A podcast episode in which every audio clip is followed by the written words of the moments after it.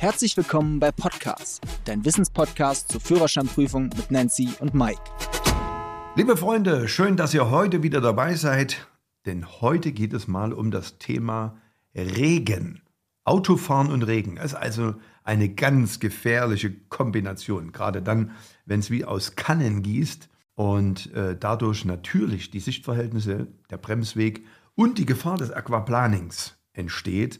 Und das wollen wir heute erklären, ein paar Tipps, wie du gut durch den Regen kommst, wenn du so willst. Nancy, weißt du, wie viele Regentage es in Deutschland gibt? Weil wir müssten ja nicht drüber reden, wenn es eigentlich überhaupt nicht regnet. Wenn jeden Tag die Sonne scheint, meinst hm. du? Ja, weiß ich nicht, 100? Ah, liegst du schon ganz gut. Äh, es sind insgesamt 132 Regentage im Durchschnitt im Jahr. Also jeder dritte Tag ist eigentlich ein Regentag. Wollte ich gerade sagen, ist ganz schön viel. Ja, genau.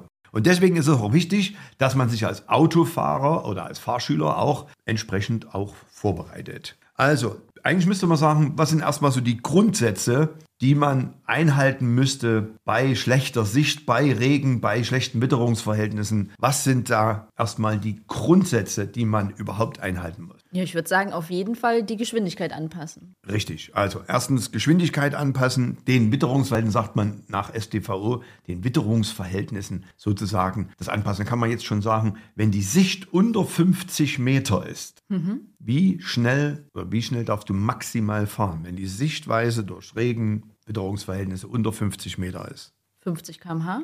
Richtig. Naja, man merkt schon, du bist Fahrlehrerin, gell? Also insofern ist das gut. Also Witterungsverhältnisse, Geschwindigkeit anpassen. Bei Sichtweise, sagt der Paragraph 3 der StVO, bei Sichtweisen unter 50 Meter, dann darf die Geschwindigkeit auch nicht höher wie 50 km/h sein. Ja, und äh, dann natürlich klar, Tipp Nummer 2, entsprechend den Witterungsverhältnissen ist natürlich der Abstand besonders groß zu halten. So, was bedeutet jetzt Abstand zum vorausfahrenden Fahrzeug besonders groß zu halten, aufgrund auch des längeren Bremsweges? Was bedeutet das eigentlich? Also gibt es ja schon Unterschiede auch innerorts und außerorts. Ich sage mal, bei schönem Wetter geht man oder sagt man in der Fahrschulsprache innerorts drei Pkw-Längen oder 15 Meter Abstand. Mhm. Außerhalb geschlossener Ortschaften ist ein guter Anhaltspunkt der halbe Tacho in Metern. Also machen wir ein Beispiel. Außerhalb geschlossener Ortschaften kann ich 100 km/h fahren, müsste der bei, bei schönen bei, bei schönem bei Wetter, Wetter genau. ja, müsste der Sicherheitsabstand zum vorausfahrenden Fahrzeug mindestens 50 Meter sein. Richtig, genau. Und das kannst du sehr gut einschätzen. Die Leitpfosten auf der rechten Seite, genau, die stehen immer 50 Meter auseinander. Das heißt, wenn der Vordermann am Leitpfosten vor dir ist, müsstest du an dem dahinter sein. Dann hast du deine 50 Meter eingehalten. Genau, genau. So, und was wäre jetzt bei schlechten Witterungsverhältnissen? Was sagt man da? Dann sagt man, sollte man den Abstand verdoppeln. Okay, und das bedeutet jetzt bei 100 km/h, wobei natürlich die Frage immer ist, fahre ich bei schlechten Sichtverhältnissen, bei, bei schlechtem Wetter auch tatsächlich außerhalb geschlossener Ortschaften 100 km/h? Wahrscheinlich nicht. Wahrscheinlich nicht. Machen wir ein Beispiel, ich fahre 70. Genau. Ja, also ist logischerweise der Sicherheitsabstand bei schlechtem Wetter, Regen mindestens 70. 70, genau. Und bei normalen 35. Sehr schön. Okay, dann ist natürlich auch darauf zu achten, dass du entsprechend Licht einschaltest, also das Abblendlicht ist einzuschalten. Und vor allem, was viele vergessen, und mir passiert das ehrlich gesagt auch immer mal wieder, wenn die Heizung und die Lüftung nicht richtig eingestellt ist, dann äh, schlagen äh, die Scheiben. Und das ist richtig nervig, weil ja. dann bist du unkonzentriert, ja, hast draußen, ich muss auch ganz ehrlich sagen, auch wenn ich Fahrlehrer bin, mir persönlich gefällt Autofahren, Dunkelheit und Regen ist für mich eine absolute Katastrophe. Ich brauche die volle Konzentration. Wenn dann noch die Scheibe beschlägt, das lenkt mich total ab, erhöht natürlich dadurch auch das Unfallrisiko. Warte, wenn du gerade sagst, bei Regen Abblendlicht einschalten, dann gibt es auch eine Prüfungsfrage dazu. Okay. Die können wir ja auch gleich mal mhm. mit einspielen. Und zwar ist die Frage. Ich darf sie beantworten. Genau. Wann müssen Sie auch am Tage mit Abblendlicht fahren? Okay. Bei erheblicher Sichtbehinderung durch Regen? Ja. Nebel oder Schneefall? Sind schlechte Sichtverhältnisse, natürlich, klar, ja. Beschlagene Windschutzscheibe? Nö. Genau. Würde ich jetzt sagen, nee. Ne? Richtig. Also, also, ihr müsst ankreuzen Regen und Nebel oder Schneefall. Hast du also richtig beantwortet. Okay. Wenn ich zu schnell fahre, und das ist ja auch etwas, was manchmal viele nicht so richtig wissen, wenn ich zu schnell fahre, was entsteht da auf der Fahrbahn zwischen dem Reifen und dem Wasserfilm auf der Straße? Das sogenannte Aquaplaning. Also Aquaplaning ist ja das Aufschwimmen, sagt man so schön, ja. Das heißt, das Auto und die vier Reifen, mal so einfach erklärt,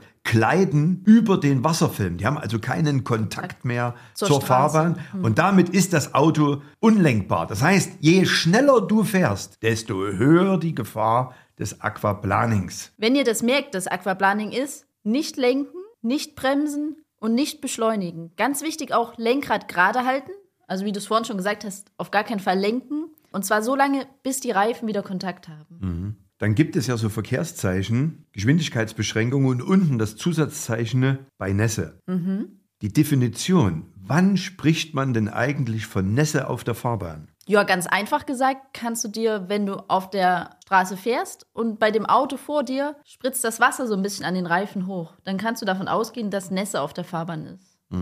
Also man spricht auch von Nässe, wenn man es jetzt mal in der, Ges also niemand fährt vor dir, dann kannst du es ja auch rein theoretisch nicht sehen. Nicht. Wenn also die gesamte Fahrbahn mit einem, und da spielt es nicht die Rolle, wie hoch der Wasserfilm ist, sondern wenn ein Wasserfilm auf der Straße ist, dann spricht man sozusagen von Nässe und dann gilt die Geschwindigkeitsbeschränkung entsprechend der Angabe. So, lass uns noch mal ganz kurz die Tipps zusammenfassen, wie du am besten durch eine Regenfahrt kommst. Also Punkt Nummer eins: Fuß vom Gas, scanne die Fahrbahnoberfläche, schalte dein Abblendlicht ein, erhöhe den Sicherheitsabstand zum vorausfahrenden Fahrzeug und, ganz wichtig auch, achte immer auf die Reifenprofiltiefe, mindestens 1,6 Millimeter.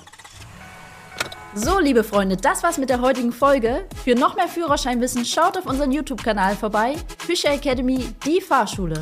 Wir freuen uns auf die nächste Folge, wenn es wieder heißt, Podcast ist eure wöchentliche Dosis Wissen rund ums Thema Führerschein und euer Weg zur erfolgreichen Fahrprüfung.